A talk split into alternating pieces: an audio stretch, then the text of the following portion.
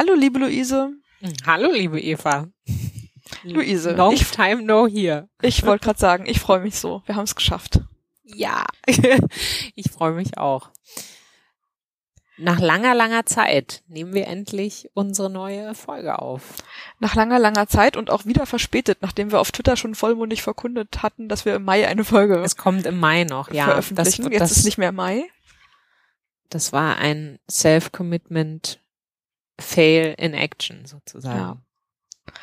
Aber ich finde das nicht Aber es schlimm. ist, fa- es ist noch nah genug dran an Mai. Also ich würde sagen, es hat trotzdem geklappt. es hat das schlechte Gewissen hinreichend groß werden lassen. ja, das stimmt. Ja, Sonst ja, hätte es das stimmt. wahrscheinlich noch gedauert. Ja, wir waren eine Weile weg. Wir waren in der Babypause. Herzkopfen hat Nachwuchs bekommen.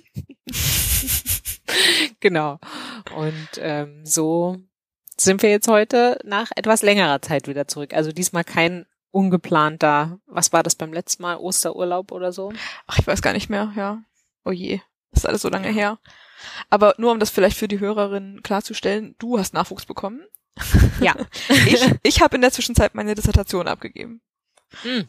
Was auch eine Geburt ist. Ne? Genau, also, also auch eine, eine Art Geburt, aber ich, ich schrecke ein bisschen davor zurück, da zu starke Parallelen zu ziehen, weil ich mir, mir das nicht anmaßen möchte, ohne eine tatsächliche Geburt erlebt zu haben. Aber ja, ich habe Also- auch etwas geschaffen zumindest. genau, genau, genau. Ja. So, wir müssen jetzt mal hier zurück zur Struktur, Luise. Ja, zurück zur Struktur. Wer sind wir denn eigentlich? Nee, warte, andersrum. Was machen das wir haben die eigentlich? Leute so ja auch ist alle das, ne? vergessen, ne? Ja. Aber die Ja, ich richtige Reihenfolge ist, wir, was wir machen wir schon heute? geklärt. Ach so, was wir ja, machen, haben wir schon geklärt. Wir nehmen Herzkopfen aus. genau. genau. Aber wer wir sind, vielleicht nochmal. Wer bist denn du, Eva? Ich bin, ich bin Eva Markowski und ich bin Doktorandin. Gerade so noch, nicht mehr so lange, aber noch, am Fachbereich Sozialökonomie an der Uni Hamburg. Und wer bist du, Luise?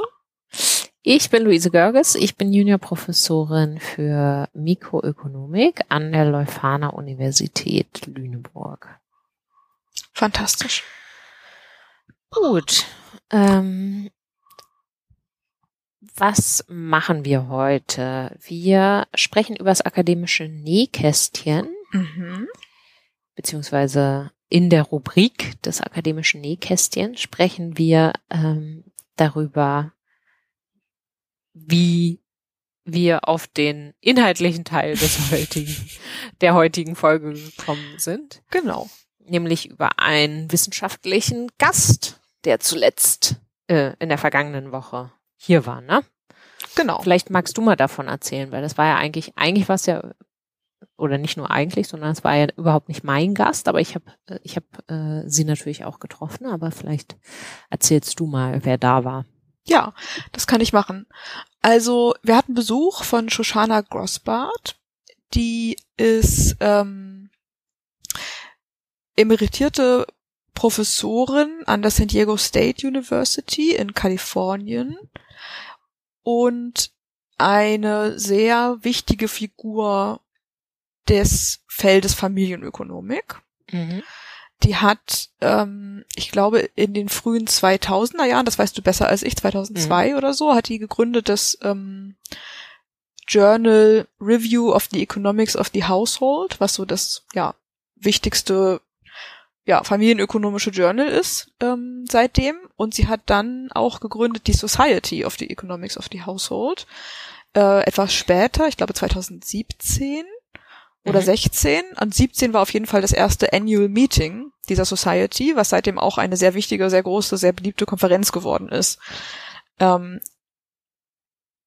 genau, und zwar nicht nur für Haushaltsökonomik im engeren Sinne, sondern auch alles, was Haushaltsökonomik berührt, also Migration, Arbeit, Fertilität, Demografie, Mhm. ähm, genau, all diese Fragen.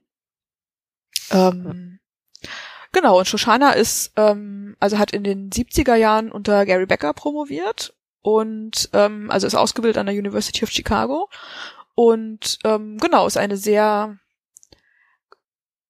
renommierte, bekannte und erfolgreiche ähm, ja, Mikroökonomen, die sich sehr viel mit halt dem so ähm, ja, Dynamiken im Haushalt beschäftigt hat und mit der Arbeitsteilung von heterosexuellen Paaren und ähnlichen. Und die wollte 2020 schon zu uns ins Research-Seminar kommen. Wir hatten ja bis vor einer Weile ein genau regelmäßiges Labor Economics Forschungsseminar an der Uni Hamburg, an der Wissen Wirtschaftswissenschaftlichen Fakultät, Wirtschafts- und Sozialwissenschaftlichen Fakultät. Und da sollte sie zu Gast sein und ähm, ein Papier vortragen und ähm, genau, dann ist das immer so, dass die Professorin, die diesen Gast einlädt, dann ne, die auch hostet, mit der den Tag verbringt. Man geht nach mhm. dem Seminar noch essen und so und das ist alles ausgefallen aus bekannten Gründen. Mhm. Das war in der Zeit, als 2020 alle internationalen Reisen und Termine abgesagt wurden. Und das haben wir jetzt quasi nachgeholt, obwohl es das Forschungsseminar jetzt gerade gar nicht mehr gibt. Also oder jetzt gerade nicht gibt. Also es halt mhm. ne, ein Mitorganisator dieses Forschungsseminars hat die Uni gewechselt, ist nicht mehr in Hamburg. Ähm, und zwei inzwischen. Zwei ne? inzwischen, genau. Also genau, es wird langsam dünn. Ja. Mit der Arbeitsmarktökonomik in Hamburg. Und ähm, nachdem das, wir haben es noch eine Weile online gemacht und das macht aber auch einfach nicht so viel Spaß und jetzt ist es mhm. gerade, jetzt schläft es erstmal gerade. Genau. Ja.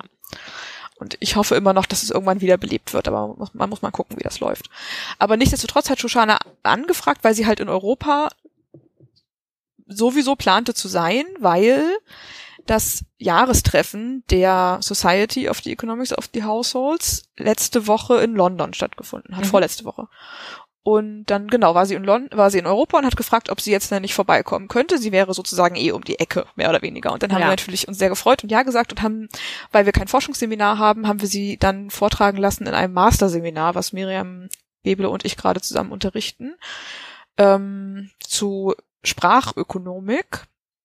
Und da hat sie dann, hab, ne, dann haben wir sie gefragt, ob sie irgendwas hat, was so im weitesten Sinne mit Sprache oder Kulturökonomik zu tun hat. Und dann mhm. hat sie das mitgebracht, was sie meinte, was da am meisten mit zu tun hatte. Das, davon berichtest du uns ja später dann, glaube ich, noch ausführlicher, was ja. sie da vorgestellt hat. Ne? Genau. Und äh, genau, dann kam sie mittags an und ähm, hat im Seminar vorgetragen. Die Studis waren auch ganz begeistert. Das war auch ganz süß, weil zwei der Studierenden auch ein Referat gerade vorbereiten von einem Paper, was in ihrem Journal erschienen ist. Und ah, ja wir auch über ihr, über ihre Theorien schon gesprochen hatten und so und also sie auf jeden Fall schon bekannt war als Name da und die waren alle so ein bisschen, also ich werde nicht sagen starstruck, aber sie waren schon beeindruckt davon, dass, ne, dass dann so ein Name, den man vorher gelesen hat, in einem theoretischen Kontext dann da plötzlich als Mensch vor einem steht und ganz charmant ja. ist und äh, ja. genau. Ähm, das war sehr schön. Und dann hat sie noch den Nachmittags mit uns verbracht und ähm, dann waren wir noch Abendessen und es war insgesamt ein sehr langer, voller und sehr schöner Tag und das erste Mal seit ewig langer Zeit, dass wir einen akademischen Gast hatten. Dass und mal wieder war, ein Gast da war, ne? Ja. Genau, das hat sich sehr schön angefühlt, das war sehr nett. Also das ist ja sonst so wirklich auch so ein richtiger, ähm, so ein richtiges Highlight, würde ich sagen, das äh, in der in der Wissenschaft. Hm. Na, also ich meine, gut, ich glaube, es gibt auch Leute, die das, die das nicht mögen, die da eher introvertiert sind und das nicht so toll finden. Aber ähm, das war ja sonst als wir zusammen, auch als wir noch zusammen in einem Büro saßen mhm. und ähm, beide noch promoviert haben, war das ja ein fester Bestandteil unseres Arbeitslebens, dass eigentlich im Semester jeden Montag sogar, nee, nee jeden, jeden zweiten, zweiten, Montag war es, genau. Ja. Jeden zweiten Montag kam da ein, ein Gast, äh, also ein, ein Forscher oder eine Forscherin von einer anderen Universität, Forschungseinrichtung, wie auch immer, und hat eben im Seminar was vorgetragen, aber man hat eben nicht nur, man ist dann da eben nicht nur zu dem Vortrag hingegangen, sondern in der Regel haben wir die Person vorher äh, noch getroffen und haben mit der gesprochen über Forschung und äh, was, was sie sonst noch so macht und so weiter. Und hin, nach dem Seminar sind wir dann immer noch alle gemeinsam zum Abendessen gegangen. Ne? Und das ja. war eigentlich immer so ein richtig ähm, ja, das ist halt so ein wirklich schöner Bestandteil äh, der Arbeit gewesen, da regelmäßig diesen Austausch zu haben mit anderen Leuten. Und das ist jetzt eben seit über zwei Jahren gibt gibt's das so gut wie gar nicht mehr. Ne? Also, ja, ja, ja. Klar, du also hast, viele hast ja Departments gesagt, so ein paar Online-Sachen, genau. aber genau, viele Departments und wir ja auch haben es online versucht und dann auch versucht, das möglichst in seiner Gänze online umzusetzen, also auch mit noch so Gesprächsmöglichkeiten und so, ne, die man dann mhm. vor oder nach dem Vortrag terminieren kann. Aber ja, das ist einfach nicht, es ist einfach nicht das Gleiche. Es ist nicht das Gleiche, ne? Also gerade wenn man, ich finde auch dann im, wenn man sich so persönlich kennenlernt, klar, das kann dann auch manchmal nicht klappen, ne? Also wir nennen jetzt hier keine Namen, aber wir hatten natürlich, wir hatten ja auch so Erlebnisse mit Personen, wo sich das Gespräch einfach endlos hingezogen hat und es einfach mega awkward war und und es ja. einfach ne, nicht so richtig geklickt hat, ne? Ja, aber klar. in der Regel, äh, also ganz ganz überwiegend waren die Erfahrungen ja eigentlich immer positiv, würde ich sagen und das liegt aber auch einfach daran, dass man sich halt so persönlich begegnet. Ne? Und ich finde halt ja. in so einem Zoom-Meeting, das ist irgendwie dann gleich schon wieder so ein bisschen formaler und, und ja. hat dann doch wieder größeres Potenzial. Ach, ja, dass man einfach nicht so richtig warm wird. Ne? Absolut. Dass einfach awkward bleibt von vorne ja, bis hinten, weil es einfach genau. so Online-Treffen halt nicht das gleiche sind wie persönliches. Ja. Und un, unverkrampftes Zusammensitzen. Das ist einfach wirklich was anderes. Ja. Ja. Ja. Ich habe in dem ganzen Zusammenhang der Organisation dieses ähm, Besuchs, da gibt's ja dann auch immer so administrative Arbeiten, die ich mit unserer Teamassistenz zusammen gemacht habe, ne, dass so Reisekosten erstattet werden, diese mhm. ganzen Sachen. Dann auch festgestellt, dass unser letzter richtiger Gast, ne, tatsächlich, mhm. aber ist ja auch klar, im Winter 2019. Ja. Da war. Ja, krass. Ist echt lange her, ja. Ja, also Zeit wird's. Das ähm, absolut diese Sachen wiederbelebt werden. Wobei ich sagen muss, so jetzt so als frisch äh, äh, gebackene Mutter eines kleinen Kindes bin ich teilweise, also ich freue mich natürlich trotzdem, ich freue mich natürlich total äh, persönlich, dass, dass die Pandemie jetzt langsam vorüber ist und äh, man wieder so viel mehr zum persönlichen Austausch zurückkehrt. Andererseits äh, bin ich jetzt persönlich einfach gerade in so einer Situation, wo es, wo es für mich ganz, ähm, ganz gut wäre, wenn das noch ein bisschen weitergeht, weil es sich doch einfach mhm. natürlich viel, viel leichter vereinbaren lässt. Ja, ne? ja, klar. Ja, also und genau gerade diese, diese, früher hatten wir unser Seminar immer von 16.30 Uhr bis 18 Uhr Montagabend, ja. ne? Das ist natürlich wirklich nicht familienfreundlich. Nee, nee. Ja. Also wenn wir es irgendwann wiederbeleben, dann werde ich sehr stark dafür kämpfen, dass wir es äh, am frühen Nachmittag oder zu einer vernünftigen Uhrzeit halt machen. Genau, ja. Und dann einfach die, dann kann man ja die Gesprächstermine danach machen und so genau. dann die Zeit und dann essen gehen. zum genau. Abendessen überbrücken, genau. Genau. Und dann können wir uns weiter von internationalen Gästen ein bisschen dafür auslachen lassen, dass wir als Deutsche schon 18 Uhr oder 18.30 Uhr Abendessen gehen. ja, klar. Außer sie kommen aus das, den Niederlanden. Das, das, gehört dann, das gehört dann zur, zur True Germany Experience genau. dazu. Und jetzt ja. ein frühes Abendessen. ja. Ja. Ja, ähm, sehr schön. Dann würde ich sagen, ähm, klappen wir das akademische Nähkästchen zu. Genau. Und widmen uns unserem Thema der Woche. Genau, Thema der Woche, das ist, wie gesagt, inspiriert von Shoshanas Vortrag. Ich werde gar nicht so viel über ihren, über ihren Vortrag erzählen. Das ist jetzt, ähm, wie gesagt, das war eher so der gedankliche Anstoß. Ähm, da ging es nämlich um häusliche Gewalt mhm. in ihrem Vortrag und äh, natürlich auch um die Frage, ne, aus ökonomischer Perspektive, was, was sind ökonomische Erklärungsansätze dafür? Und auch also was, was, steckt dahinter? Was gibt's für eine, Ökon äh, für eine Dynamik mit den ökonomischen Verhältnissen im Haushalt, ne? Mhm, genau. Also ist häusliche ja. Gewalt eher was, wovon besonders arme Frauen betroffen sind oder genau, das sind so Fragen, die man sich stellen kann. Oder wo die Einkommensungleichheit im Haushalt besonders groß ist oder besonders klein oder die Frau mehr genau. verdient als der Mann oder andersrum, halt solche ja. Sachen. Ja. Genau, und das habe ich zum, zum Anlass genommen.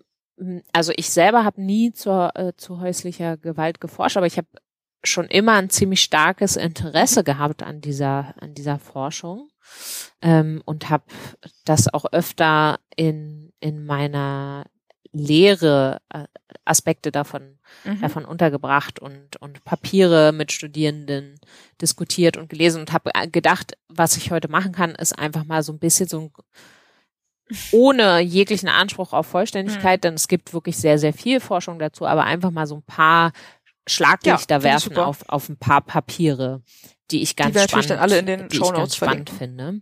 Und oh ja, genau. Ganz genau. Ähm, das heißt jetzt hier äh, aufmerksam Notizen machen. Mental Notes. Ich mach mal richtige Notes vielleicht. Um es nicht hinterher vergessen. genau. Ja, das, das ist nett, Eva. Mm. Genau, also vielleicht fange ich erstmal so ein bisschen mit einem Disclaimer an. Ich glaube, das Thema ist natürlich zu Recht ja ein Thema, das viele Menschen bewegt und unter Umständen auch äh, triggern kann.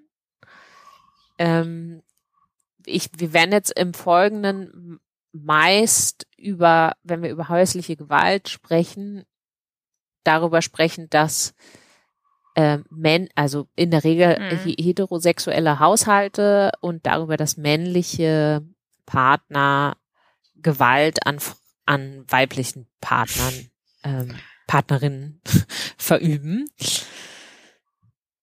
Es ist absolut klar, ich habe jetzt gerade noch mal geguckt, so in, in ein paar aktuelle Zahlen ähm, der, von der Bundesregierung, dass natürlich häusliche Gewalt auch mhm. von Frauen an Männern verübt äh, wird.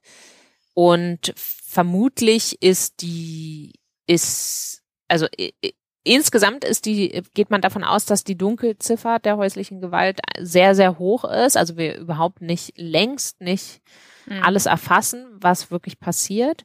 Und es ist sehr wahrscheinlich davon auszugehen, dass die noch höher ist sozusagen äh, bei, bei den Fällen, wo, wo Frauen an, an Gewalt an Männern verüben sozusagen, weil das noch stärker mhm. schambehaftet ist, also mit großer Wahrscheinlichkeit noch weniger ja. angezeigt wird. Ja. Als es umgekehrt der Fall ist. Ne? Nichtsdestotrotz ist es aber so, dass äh, häusliche Gewalt oder oder oder oder Partnergewalt äh, etwas ist, was überwiegend Frauen erfahren. Ne? Also jetzt bei den Zahlen der Bundesregierung waren die waren die die Schätzung, dass jetzt lass mich mal nicht äh, nicht lügen, aber dass im Prinzip ähm, jeden dritten Tag ist das richtig? Jeden dritten Tag ja. stirbt eine Frau im Durchschnitt, durch ne? ja. ihren Partner in Deutschland, ja. Im Durchschnitt, ja, ja, genau. Und ähm, das, je nachdem auch, was es für eine Gewalt ist, ne, es gibt ja zum Beispiel auch äh, psychische Gewalt, ja. äh, ne, die mit Sicherheit ähm, auch dazu zählt und wichtig ist, von der Männer verhältnismäßig ähm, häufiger betroffen sind als zum Beispiel von jetzt äh, Vergewaltigung ja. oder sexueller Nötigung, die fast, die ja. jetzt fast ausschließlich Frauen betrifft, ne? Also mit äh, 98 Prozent. Nur um sicher zu gehen, ähm, weil grundsätzlich kann ja häusliche Gewalt also auch Kinder das, betreffen, aber das ist jetzt auch ausgeklammert, ne? Also ich habe tatsächlich jetzt gerade noch so eine ah, ja. Studie gefunden, okay. wo es auch um, um Kinder geht. Aber tatsächlich jetzt, als ich jetzt mal hier nur mal schnell in äh, Zahlen jetzt für Deutschland gesucht habe, da ging es hauptsächlich wird das separat erfasst, wirklich dann. um Partnerschaftsgewalt. Ja. Genau, genau, ja. Aber du hast natürlich recht, also Kinder sind davon natürlich potenziell auch auch betroffen. Und das sind schon echt wirklich ähm, schockierende Zahlen. Also jetzt hier für 2019 fast äh, 150.000 Opfer von Partnerschaftsgewalt okay. polizeilich erfasst, ne? Und davon polizeilich eben erfasst, das heißt, ja, das ist nur ein Bruchteil wahrscheinlich der tatsächlichen Fälle, ja. Genau, ja. Ja, das ist nicht wenig. Ja. Also genau, da Experten vermuten eine Dunkelziffer von etwa 80 Prozent. Das heißt also diese 150.000, das wären äh, im Prinzip nur 20 Prozent. Äh, davon. Ne? Ja, also schon ja ein äh, wirklich wichtiges Thema und, und natürlich auch, wenn man außerhalb Deutschlands schaut, ähm, natürlich in, in anderen Gesellschaften potenziell noch, äh, noch ein größeres Problem, wenn es eben ähm, sehr patriarchale Gesellschaften sind oder sehr ähm, äh, Gesellschaften mit hoher Geschlechterungleichheit, dann ähm, gibt's da, dann mhm. äh, äh, ist da die Prävalenz von häuslicher, mhm. häuslicher Gewalt tendenziell einfach noch größer. Und das ist auch so ein bisschen das Interessante, was man so auch in diesen Studien sehen kann. Mhm. Äh, über die ich jetzt mal sprechen wollte. Wie gesagt, das sind jetzt auch alles ökonomische Studien. Es gibt natürlich gerade bei dem Thema noch aus Klar. anderen Sozialwissenschaften ja. viele, viele interessante Sachen und so, ne? Und das hat und selbst für die e-, Ökonomik ist das, was ich jetzt hier erzähle, nicht äh, absolut nicht vollständig. Also es gibt da wirklich viel dazu. Aber ähm, was so ein bisschen vielleicht grundsätzlich ähm, aus Ökonomenperspektive erstmal äh, quasi ein, theoretischer Mechanismus sein kann, den eigentlich alle Ökonomen und Ökonomen erstmal so ganz plausibel finden, ähm, ist halt, dass wenn wir an eine Partnerschaft denken, in der Regel, wenn es eine heterosexuelle Partnerschaft ist, es dort eine gewisse geschlechtsspezifische Arbeitsteilung gibt und die dann eben häufig auch zu ökonomischen Abhängigkeiten führt, eben in der Regel mhm. der Frauen von ihren Männern. Ähm, und zusätzlich kommt noch dazu, dass selbst wenn es jetzt diese Arbeitsteilung gar nicht gäbe, einfach Frauen im Durchschnitt eine schlechtere Situation im Arbeitsmarkt ja haben als Männer. Ne? Also in der Regel haben sie ähm, beispielsweise durch Kindererziehung längere ja. Erwerbsunterbrechungen hinter sich. Dann haben sie vielleicht schon viel Teilzeit gemacht, ähm, was, was ihnen auch sozusagen einfach ein geringeres Einkommen mhm. ähm, bringt als, als Männern. Aber selbst wenn sie das alles nicht gemacht haben, dann gibt's ja trotzdem immer noch eine, eine, eine Lohnlücke zwischen, zwischen Männern und Frauen. Frauen haben häufig andere Berufe ja. ergriffen als, als ihre Partner, so dass sie einfach ein geringeres Einkommen tätig. erzielen.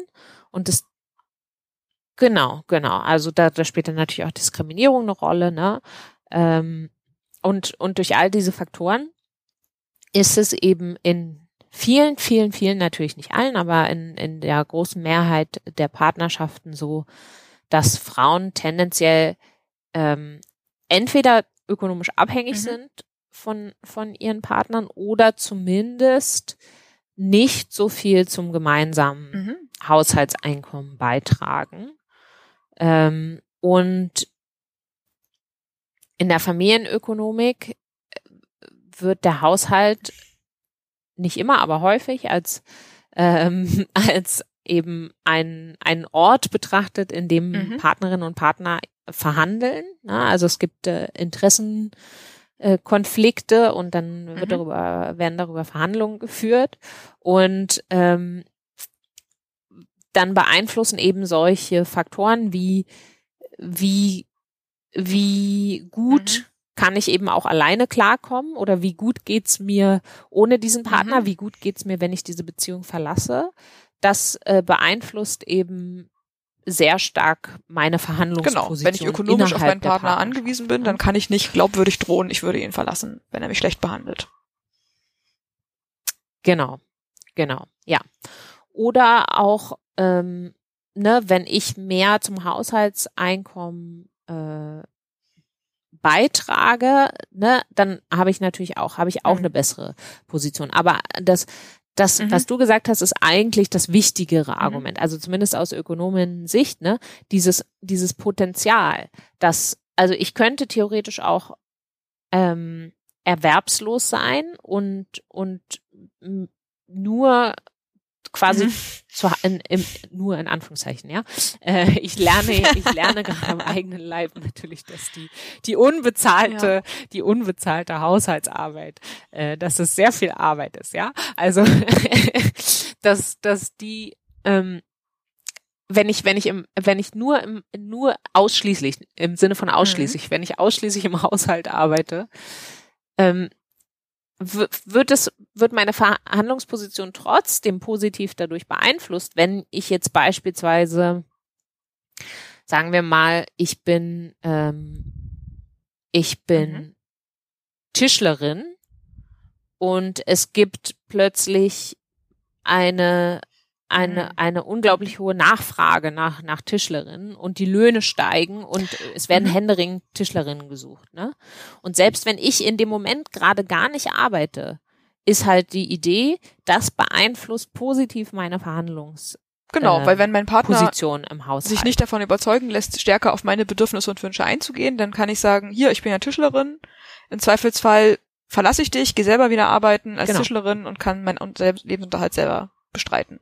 Und wenn ich aber nicht Tischlerin bin, sondern sagen wir mal Genau, Maurerin, und Maurerinnen werden gerade überhaupt nicht gesucht, dann kann ich mit dem Ja. gleichen Argument nicht zu meinem Partner gehen. Genau, ja.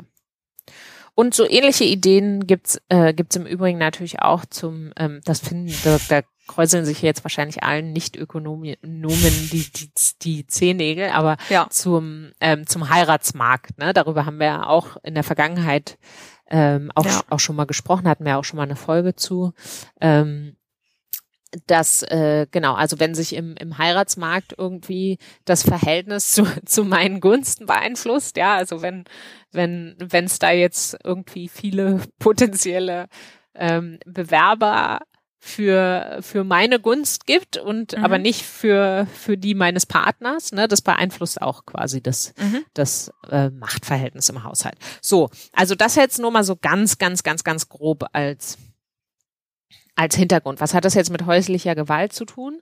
Das ist vielleicht einigen auch noch nicht ganz klar oder, oder schockiert sie jetzt vielleicht so ein bisschen. Ähm, Also da steckt halt die Annahme da drin, dass ähm, es halt unter Umständen sein kann, dass ein Partner, ähm, ich, wie gesagt, Mhm. wir reden jetzt in der Regel ne, von Männern, die das an Frauen verüben, weil das statistisch das ähm, relevantere Phänomen ist, dass ein Partner ähm, da eine Präferenz dafür hat oder oder ein ähm, Bedürfnis danach hat, sich äh, körperlich Mhm. an seiner Partnerin zu vergehen, ja, oder da in irgendeiner Form äh, von mir aus auch psychologisch Mhm. halt Gewalt auszuüben.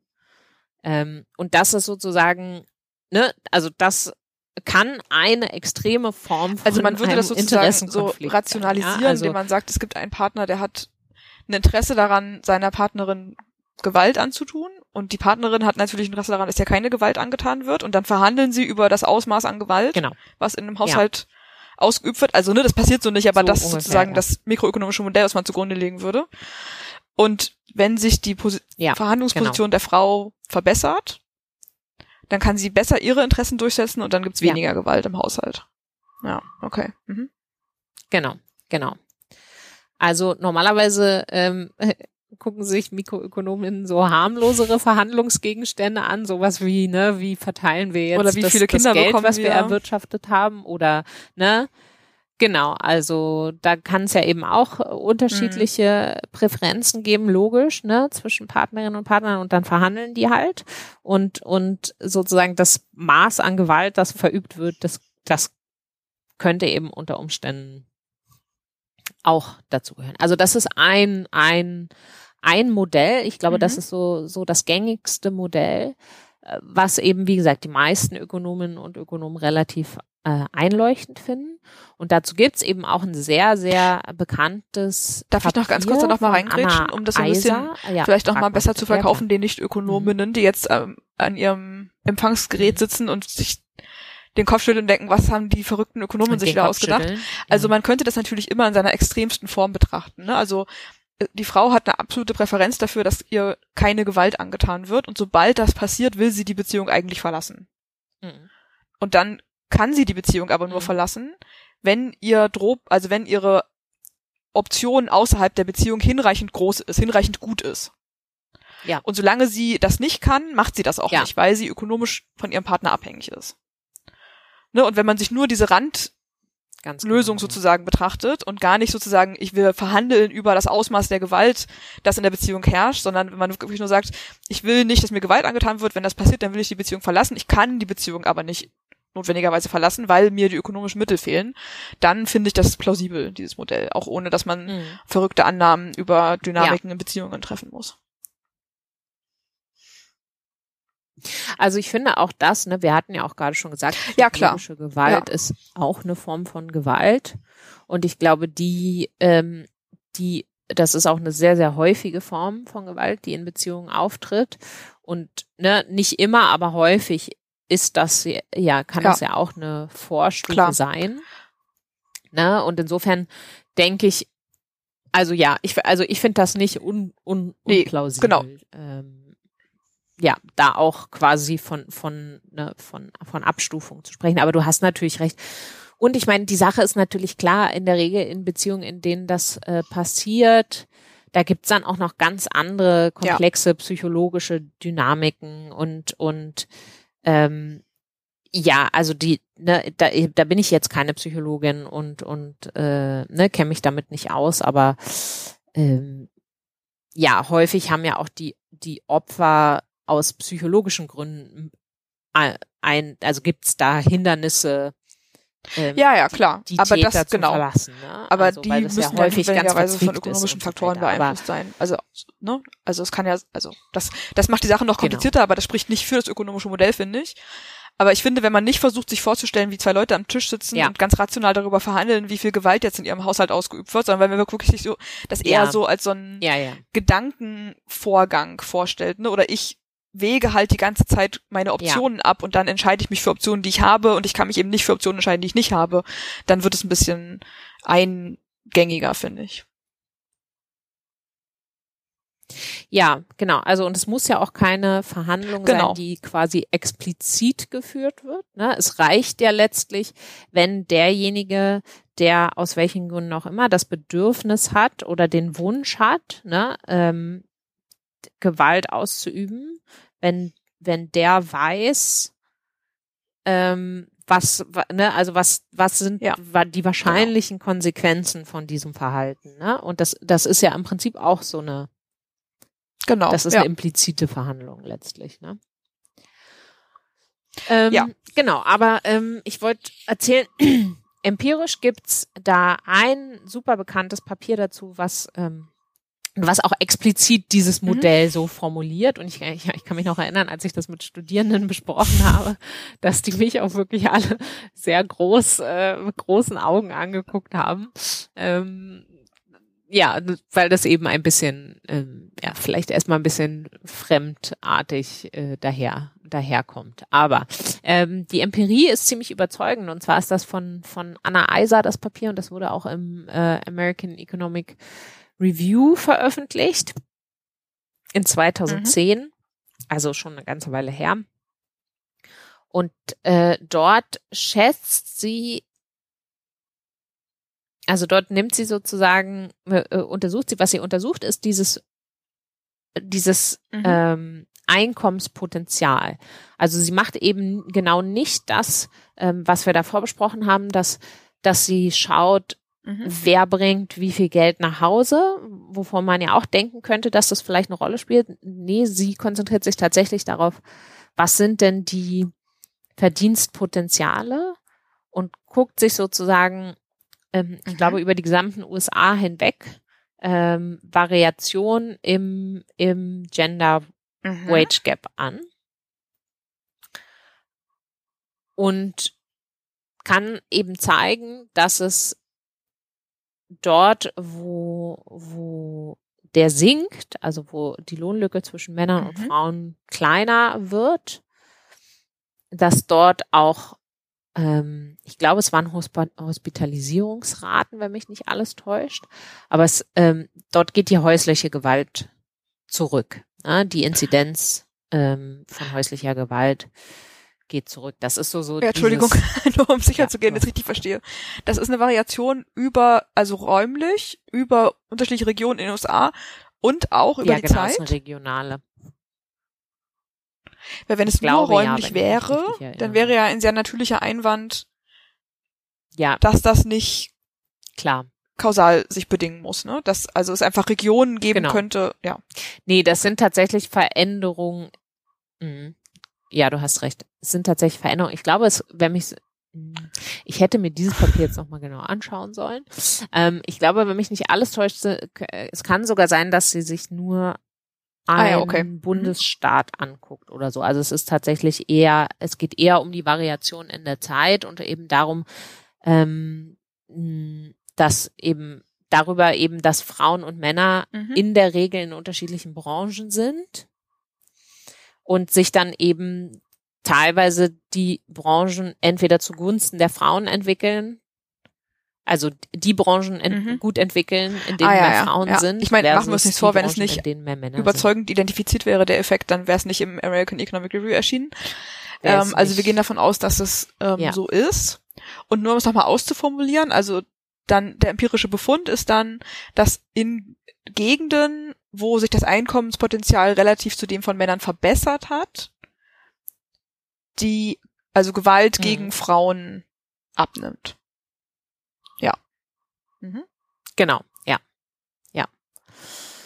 Und das hat sie eben auch nur, ne, also sie kann das jetzt nicht im Mhm. einzelnen Haushalt messen oder so, das geht gar nicht, sondern sie hat, glaube ich, wie gesagt, ähm, wenn mich nicht alles täuscht, sie hat, glaube ich, sowas Mhm. wie ähm, Hospitalisierungsraten. Also auch im Prinzip sozusagen kann sie auch nur schauen auf die wirklich Ja. schon fast schon Ja. extremste Form von Ja. Gewalt. Ne? Naja, aber wenn man da einen Effekt sieht, das sagt ja einiges. Ja. Hm, faszinierend.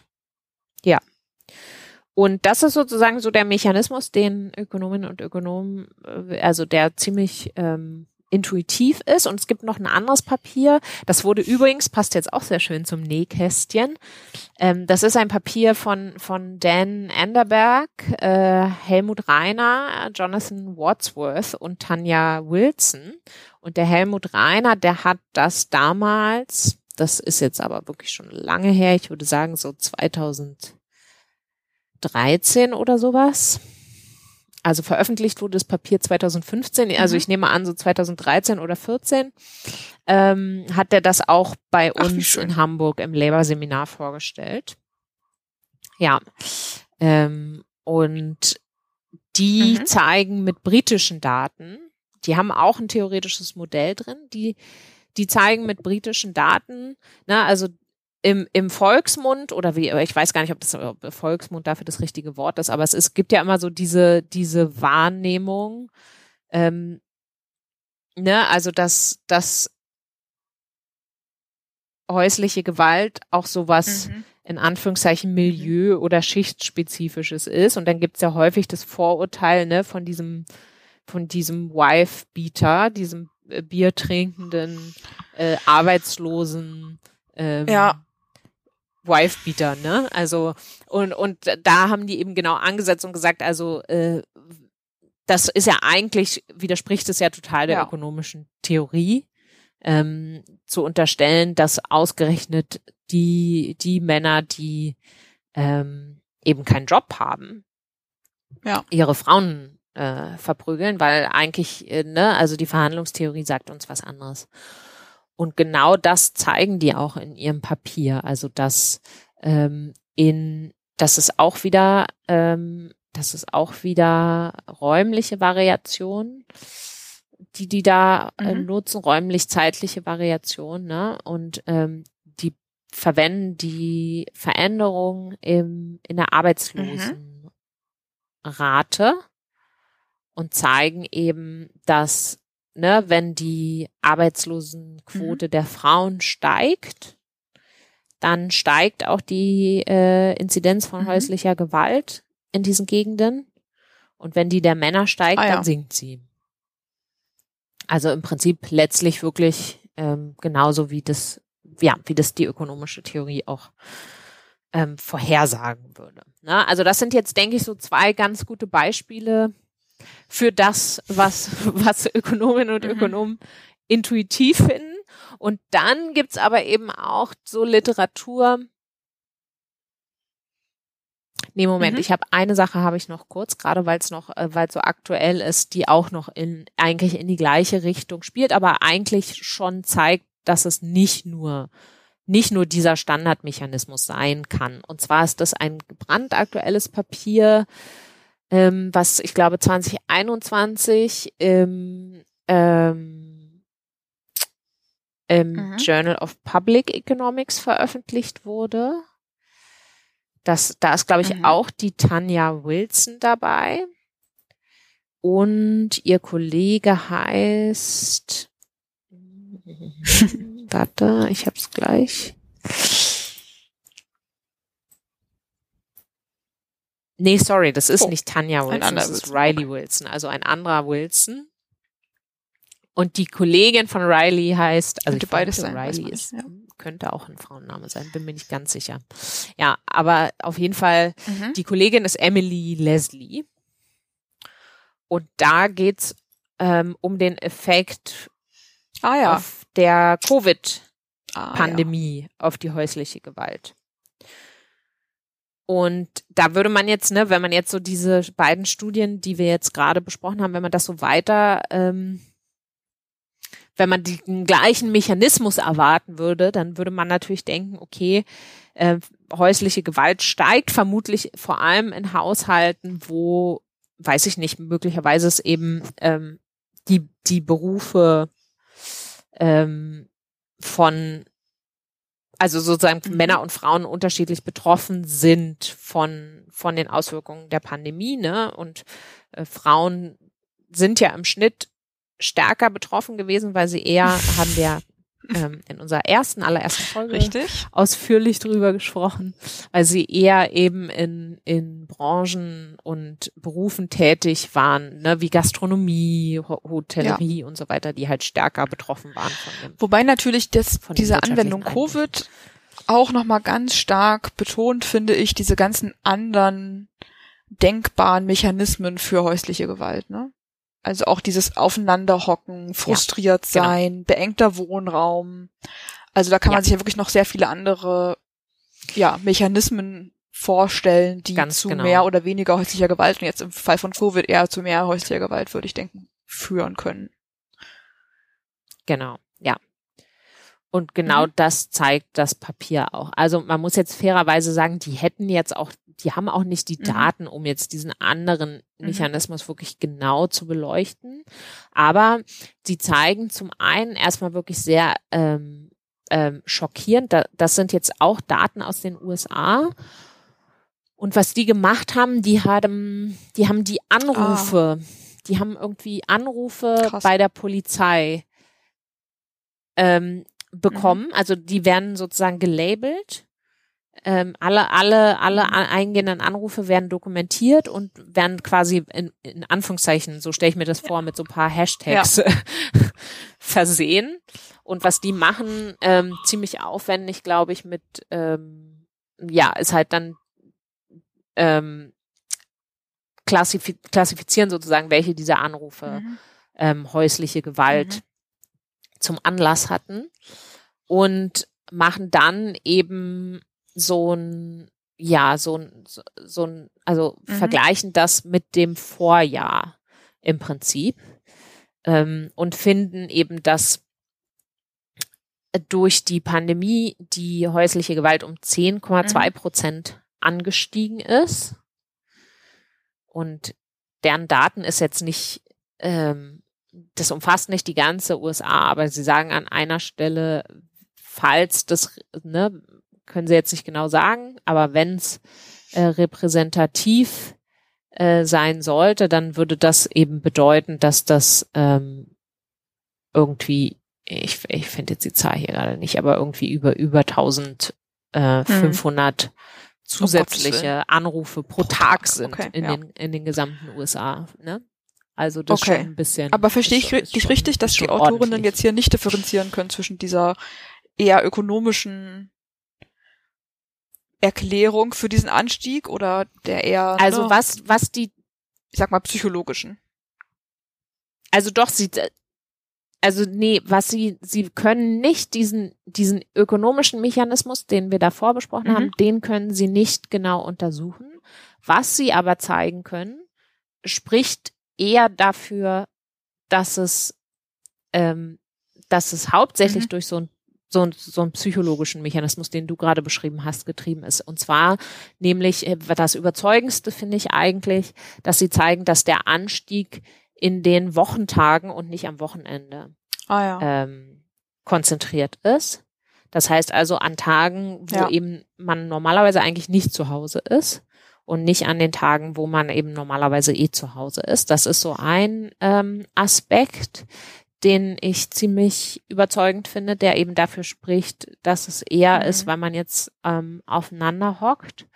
Und was auch nochmal ganz interessant ist, ist, dass es mh, also sie können das Mhm. halt ja nur so auf, auf Häuserblocks, also die können die, die ähm, Immerhin, ne? Telefonanrufe ja nur wenig, Häuserblocks ja. zuordnen. Die können jetzt halt eben nicht, ja, ja, klar, genau, aber die können jetzt halt eben nicht genau sagen, in Ja. dem Haushalt, wie sind jetzt da genau die ähm, ne, Verhältnisse zwischen den Aber man kann zum Beispiel Männern differenzieren, ob es irgendwie ein Villengebiet ist oder eher Aber- ein Hochhausgebiet.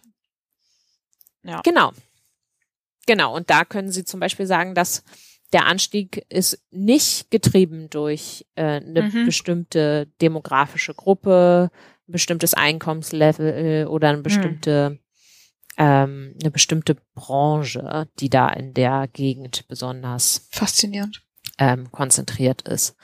Also genau. Das spricht halt eben dafür, dass es eher dieser Mechanismus ist, äh, wir sind zu Hause, wir sind gestresst.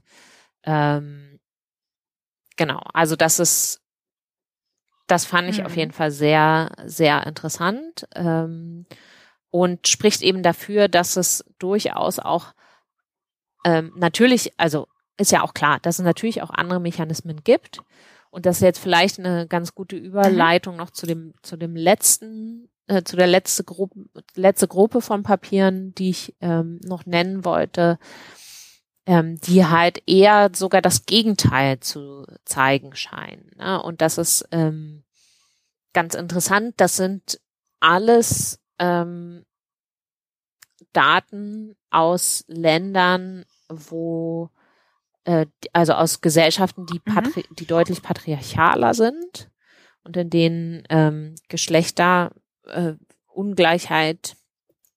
wahrscheinlich deutlich oder ja, Patriarchaler als deutlich stärker ausgeprägt ist Mhm. als ah, ja. die USA und UK, was wir jetzt gerade hatten. Ne? Also es ist natürlich auch ein bisschen, ähm, also es ist natürlich schwer zu trennen davon, dass es auch in den Ländern ähm, de deutliche Einkommensunterschiede gibt. Also dass, ähm, dass das jetzt alles ärmere Länder sind, über die ich jetzt spreche. Ähm, insofern ja lässt sich das jetzt nicht genau genau äh, trennen, aber über den Zusammenhang von ähm, ähm, Reichtum von Gesellschaften, ökonomischer Entwicklung und ähm, ähm, Geschlechter. Ja.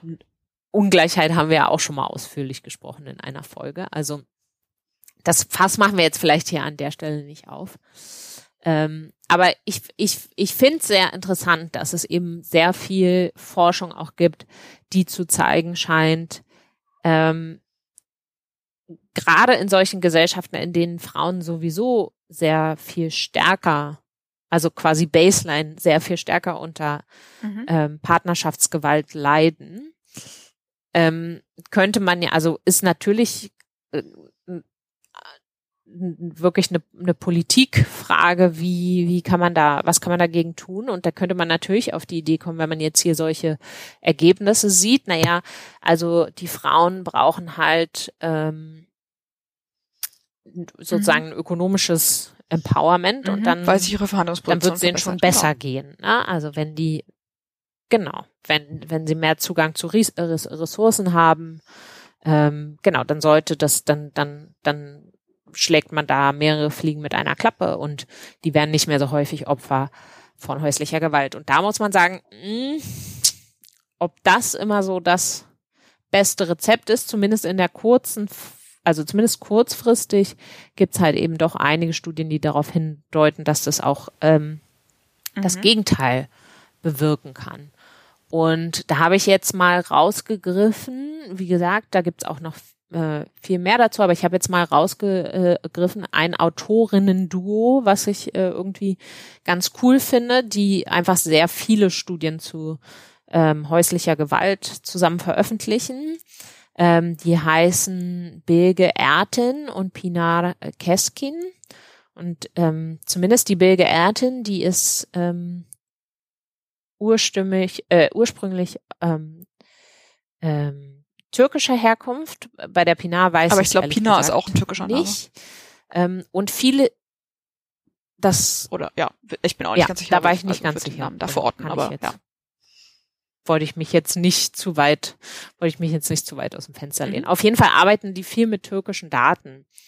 Ähm, und die, ja, genau, Entschuldigung, die, ich habe mich nur zwischendurch noch? gemutet, weil meine Nachbarn hier irgendwie an irgendwelchen Rohren rumklopfen. Ja, aber ich höre dich genau. Ach so, okay. Das ist gut. Okay, okay. Ähm, genau. Und die haben mehrere wirklich ziemlich interessante Papiere. Ich versuche das jetzt nur mal so schlaglichtartig darzustellen. Also ein Papier, das jetzt kürzlich veröffentlicht wurde. Ich habe jetzt gerade nicht mehr genau den Überblick, was wo jetzt. Das macht nichts, das sammeln wir hinterher ist. für die Chance Ähm, zusammen. Genau. Das sammeln wir hinterher ein. Aber das ist jetzt wirklich, glaube ich, das, äh, das eigentlich das Neueste. Ähm, da geht's um Partnerschaftsgewalt in der Türkei. Und was sie da nutzen, ist die, ähm, die, die Flüchtlings, ähm, sorry, ich möchte jetzt nicht politisch Das Ankommen sein von Geflüchteten aus Syrien. Denke ich gerade darüber nach. Genau, ja, genau. Die, äh, vielen Dank, Eva. Ähm, das Eintreffen von Geflüchteten aus äh, Syrien, die ja wirklich in, in, in, die, in der Türkei in ja, signifikanten Zahlen sozusagen ähm, Schutz gefunden haben oder äh, ja, da auch darüber würden wahrscheinlich einige strei streiten, ob das jetzt, ob das jetzt wirklich, ähm, ob das jetzt wirklich äh, so Schutz so gesucht haben. Anyways, wir wollen jetzt da nicht in die ja Schutz gesucht haben, ob sie wirklich Schutz gefunden haben, das meinte ich. Das ist wahrscheinlich, Ja. mh, weiß mh, genau äh, ist ist an der Stelle offen, kann ich jetzt, können wir jetzt auch an der Stelle gar nicht äh, weiter beurteilen. Aber äh, Fakt ist, dass das Eintreffen dieser geflüchteten Personen ähm, die Arbeitsmarktsituation von Frauen Mhm. stärker betroffen hat als die von Männern. Und zwar aus dem Grund, dass Frauen in der Türkei eher in, sage ich mal, ähm, Jobs, also stärker in Jobs vertreten sind, für die man keine formale Mhm. Qualifikation benötigt.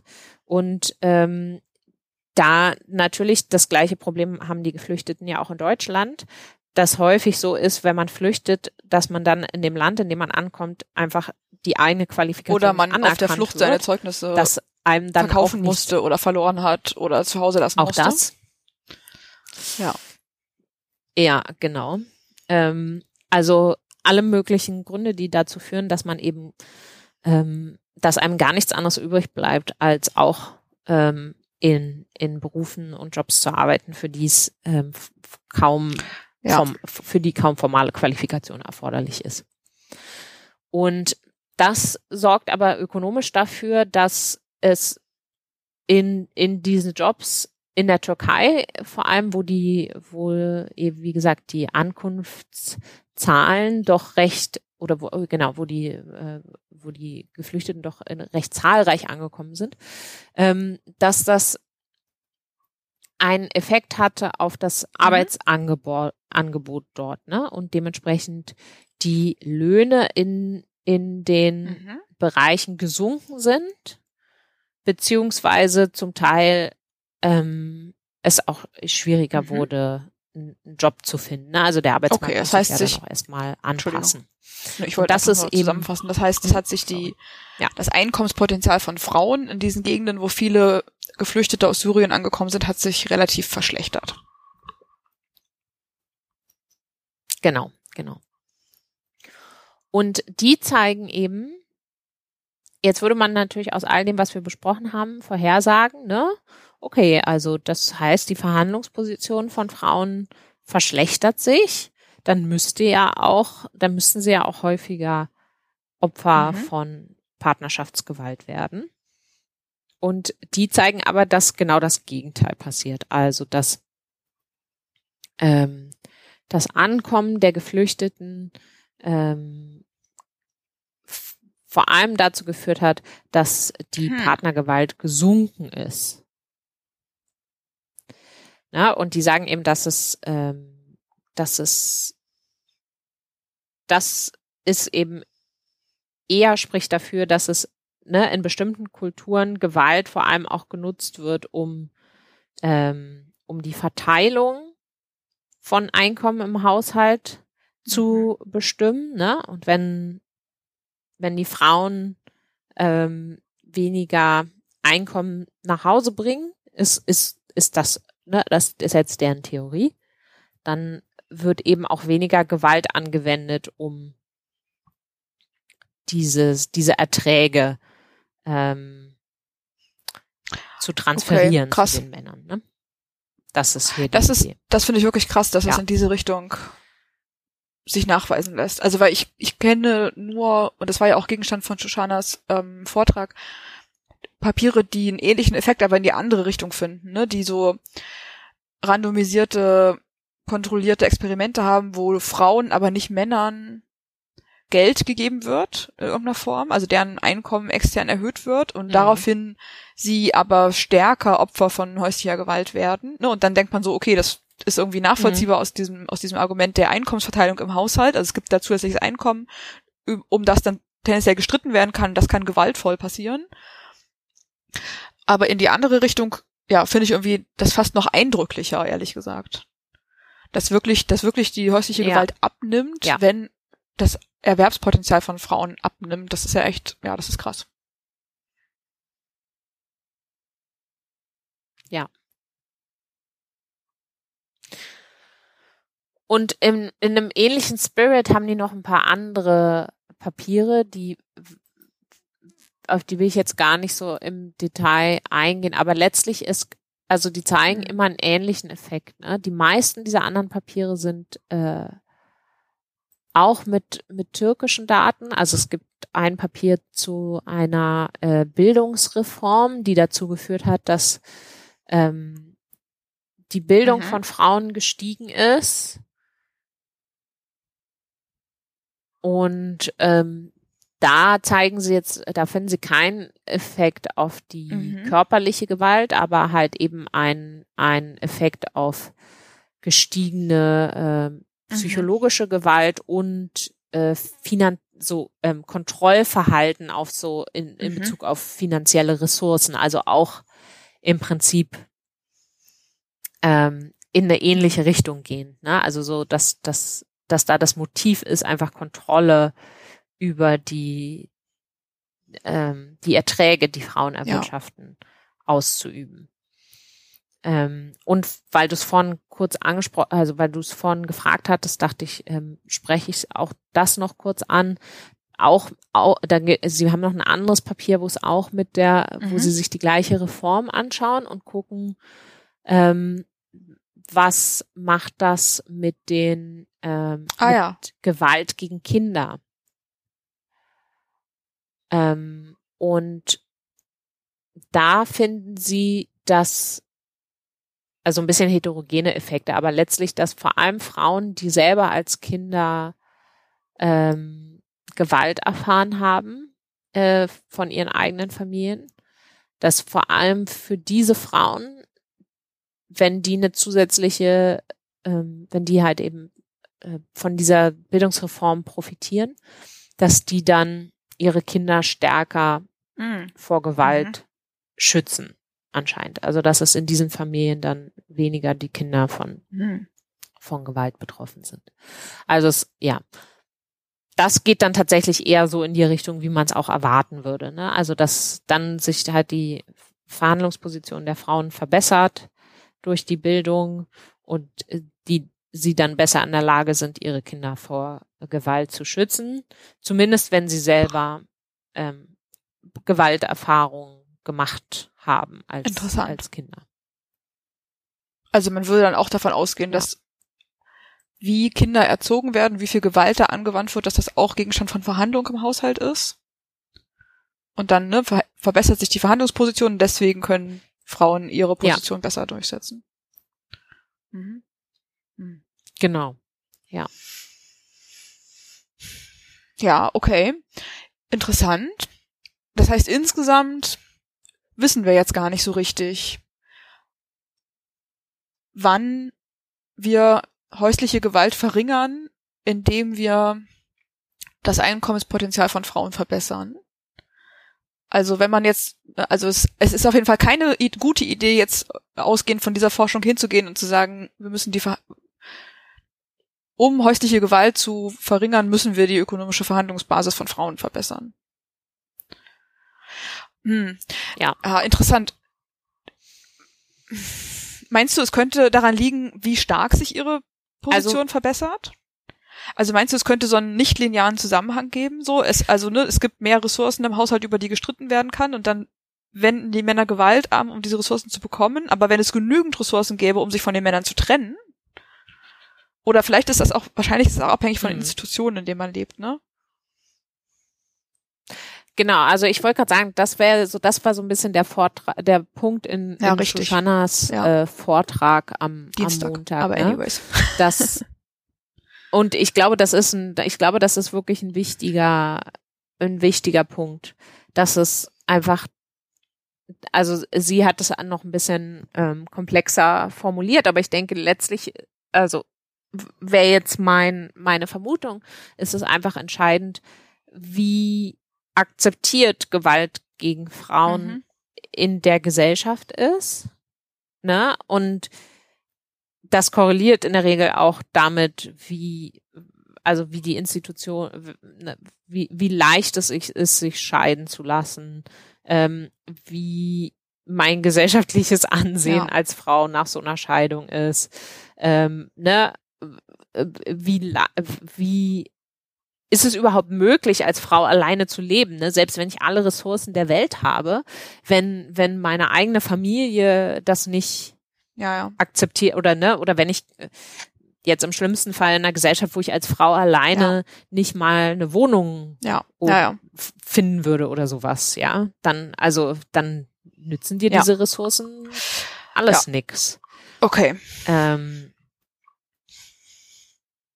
das, also das ist so ein bisschen, so würde ich diese, diese Literatur lesen. Also ich finde es schon auffällig, dass, wie gesagt, ohne dass ich jetzt alle Studien äh, äh, im kleinsten Detail kenne, aber ich, mein Eindruck ist, dass diese Ergebnisse, wo es, wo es so ein Backlash Mhm. sozusagen gibt, wie das häufig genannt wird, ähm, dass das eher aus ähm, Gegenden der Welt stammt, wo die, ja, die, ähm, ja, wo die, wo die einfach deutlich Ja, okay. patriarchaler sind, die, die Gesellschaft. Hm. Da müsste doch mal jemand eine Meta-Analyse zu machen, findest du nicht, Luise? Das habe ich auch schon gedacht. Das habe ich ehrlich gesagt am Montag gedacht, ähm, als ich diese, als äh, Shoshana da anfing mit ihrem Vortrag und dann war ich aber nicht sicher, ob es wirklich so viele Studien gibt. Aber andererseits klar, wenn man sich ähm, nicht nur beschränkt auf ökonomische Studien, sondern noch andere Sozialwissenschaften, weiß nicht, du bist die Expertin. Ja, also unter man da 30 würde ich auf jeden Fall nicht bräuchte. anfangen. Mindestens. Reicht nicht, meinst du? Ja. Ja. Das weiß ich nicht. Das, also das kann ich nicht einschätzen. Könnte schon, könnte schon hinkommen. Aber es ist halt die Frage, ob das dann wirklich 30 sind, die die gleiche Qualität haben. Ne? Also das, was ähm, die, die ich jetzt hier, von denen ich berichtet habe, das habe ich Mhm. ja jetzt eben nicht so ausführlich gemacht, aber die nutzen eigentlich alle ähm, die sogenannte äh, äh, berühmt-berüchtigte exogene Variation, ja, also der, der heilige Gral der, der ökonomischen Forschung. Also die vermeiden halt das, was zum Beispiel, dazu habe ich auch schon Studien gesehen, die vermeiden halt, sich anzugucken, in Haushalt X, Mhm. wenn das Einkommen der Frau steigt, ähm, wird sie dann Mhm. Häufiger oder seltener geschlagen. Und da ist halt das Problem bei solchen Studien, dass natürlich ähm, eine Frau, die viel geschlagen wird, äh, wird unter Umständen auf die Idee kommen, sich einen Mhm. Job zu suchen, mit dem sie sich auch alleine über, also sozusagen ihren, ihren, ihr Austreten aus Mhm. dieser Partnerschaft vorzubereiten, indem sie sich eben einen Job sucht, bei dem sie mehr verdient oder Ja. indem sie sich überhaupt Ja, ja. einen Job sucht, den sie vielleicht vorher nicht hatte. Ne? Und das, das ist das, was, was, was wir mit Endogenität meinen, dass halt nicht so richtig klar ist, ähm, hat jetzt, hat jetzt dieser, dieses Einkommen zu mehr Gewalt geführt oder hat die Gewalt zu mehr Einkommen geführt? Und ähm, das weiß ich eben nicht, wie viele Studien es gibt, die, sage ich mal, von der Qualität her so gut sind, dass man dieses Problem ausschließen kann. Also, ja. Ja. Anyways, das war nur so ein Gedanke am Rande. Weil das würde mich wirklich mal interessieren, ob man diesen, ne, ob man diesen Zusammenhang mit den zum Beispiel rechtlichen Institutionen, ob man das irgendwie quantifizieren könnte. Das wäre super spannend. Mm. Ja, finde ich auch. Können ja, wir offline wir noch länger drüber reden. Und äh, wenn irgendeine unserer Hörerinnen oder Hörer Studien kennt dazu, dann schickt sie uns gerne oder weist uns darauf hin. Wir, wir sammeln ab jetzt offiziell ja, mal, gucken, genau. was wir finden. Ja. Und wer weiß, dann in Folge 321 von Herzkopfen berichten wir dann von den Ergebnissen. Wir spekulieren jetzt mal nicht, ob in der Zwischenzeit dann unsere Frequenz höher oder noch niedriger wird. also. ah, ich dachte, wie viele Kinder noch geboren wurden in der Zwischenzeit. Das auch nicht. Ja. Was wahrscheinlich dann äh, ja. stark damit zusammenhängt, ob unsere ja. Frequenz ja, höher oder niedriger geworden ist. Anyways. Ja, war super spannend. Vielen Eva, Dank. War schön, dass wir ja, mal wieder Ein schwieriges, sind. aber sehr interessantes und natürlich auch hochwichtiges Thema. Mir ist gerade noch eingefallen, als wir über so Milieus und Schichten gesprochen haben, dass man das sehr gut hätte motivieren können mit dem aktuellen Richterspruch im Fall Johnny Depp versus Amber Hart. Aber dafür bin ich mm. auch gar nicht genug eingelesen, ehrlich gesagt, in dieses ganze Verfahren. Und deswegen ähm, ich begebe ich mich da jetzt nicht auf Glatteis. Aber es zeigt zumindest, dass häusliche Gewalt auch in sehr nee gut situierten Zirkeln ein Thema ist. Und überhaupt ja, nichts, was absolut, sich ähm, absolut. pauschal auf äh, schlecht verdienende Haushalte beschränken lässt. Absolut, ja. Und wahrscheinlich zeigt es auch, aber ja, auch dafür, ich begebe mich auch aufs Glatteis, aber dass es kompliziert hm. sein kann und nicht nur äh, ja, in eine so scheint Richtung es geht. zumindest, ne? Aber ja. Ich war, also wie gesagt, ich habe jetzt nur ähm, so scheint es zu sein. Ich habe ehrlich gesagt vor Jahren irgendwann Johnny Depp dann so als okay, der hat seine Frau geschlagen abgespeichert und es war einfach so ein, ne, was ich so als Fakt in meinem Hinterkopf abgespeichert hatte. Und ähm, jetzt gab's halt diesen, ne, diesen Richterspruch, der ja Anyway, ich will nicht zu tief einsteigen. Auf jeden Fall habe ich gedacht, jetzt müsste man doch nochmal genau nachlesen, was da eigentlich dazu bekannt ist. Aber dann wiederum, also ja, also auf einer persönlichen Ebene geht es uns nicht so viel an und ist es auch irgendwie, also finde ich es auch irgendwie schlimm, dass das so viel, also dass auch dieser ganze Gerichtsprozess so live gestreamt wurde und weiß ich nicht ja. was. Aber natürlich auf einer gesellschaftlich-politischen ja. Ebene feministisch betrachtet ist es schon was, was einfach wichtig ist auch. Ja. Und was jetzt im schlimmsten Fall eine ganz fürchterliche Message an, an Betroffene von häuslicher Gewalt gesendet hat, nämlich, dass man dem einfach ausgesetzt ist und sich nicht darauf verlassen kann, dass ein Polizei und, und Rechtsapparat dabei hilft, sich dagegen zu wehren. Aber wie gesagt, es scheint in dem Fall wirklich auch kompliziert zu sein, zumindest von dem, was ich bis jetzt mitbekommen habe. Ja. Ja. Ja. Ja, ja, wir lassen es dabei. Du hast völlig recht. Ja, lassen ja. Ich, wollte, ich wollte ja auch gar nicht das Fass aufmachen. Ja, ja. Ich, also ich habe das, ich, ja, ja, ja, genau, okay. Anyways, dann klappen genau, wir zack, das zweite Nähkästchen das war, das war, das war ein richtiges, das war aber ein richtiges das, war das verlängerte Nähkästchen. Gar nicht akademisch. Das war wirklich ein ja. Ratsch und Tratsch Nähkästchen. Aber anyways, ja. Vielen Dank, Luise. Das war fantastisch. Hat mich sehr gefreut und ich freue mich schon sehr auf unsere nächste Folge. Bis dann. Ja, ich mich auch, Eva. Tschüss. Bis bald. Ciao. Thank you.